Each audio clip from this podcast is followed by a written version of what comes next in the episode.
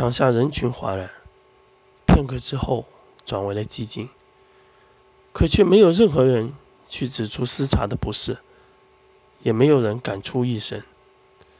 梁国国母和梁国未来主人皆认可的是，至少在目前整个梁国，没有人敢说不是。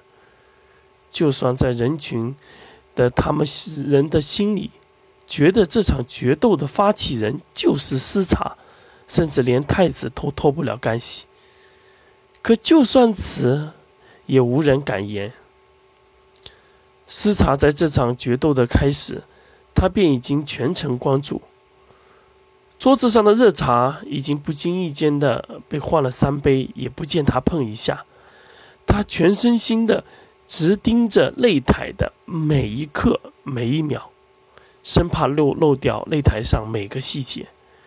可就算死持，他也没有在决斗中看出任何他想看到的端倪。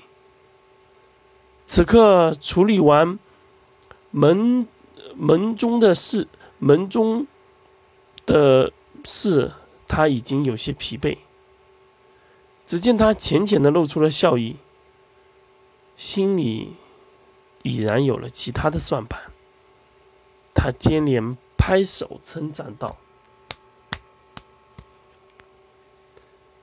好，好，好！国学书院有此等实力，本阁主也甚为欣慰。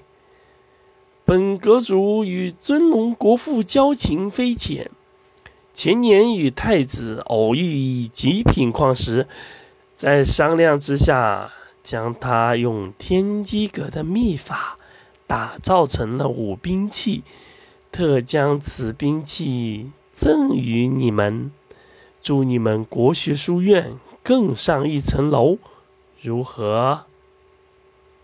司察从刚刚凶悍的语气，到此时柔和的态度大转变，让陈实和龙木有些呆滞，甚至台下的民众。也有些不解，直到许久以后，也不见有人回话。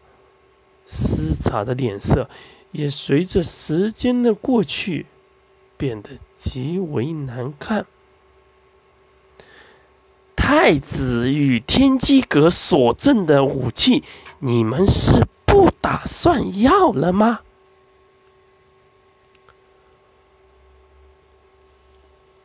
国学书院。副院长谢过天机阁和太子，一声嘹亮的声音从寂静的气氛中闪出。司察的脸上的肌肉以可见的变化抖动着。身为国母，更身为五位一体术起源的源头。他具有太多深不可测的实力和能耐，只是这样子的人，在此刻也无法掩饰片刻的表情变化。来人的声音正是科尔，科尔的声音不是来自司察下方的擂台。而是来自翠湖之居二楼司察的身后，随科尔一起到来的正是宰相吴英。两大梁国真正的巨鳄同时出现在翠湖之居，两人对视的那一刻，虽未发一言，却有千军万马交战一般。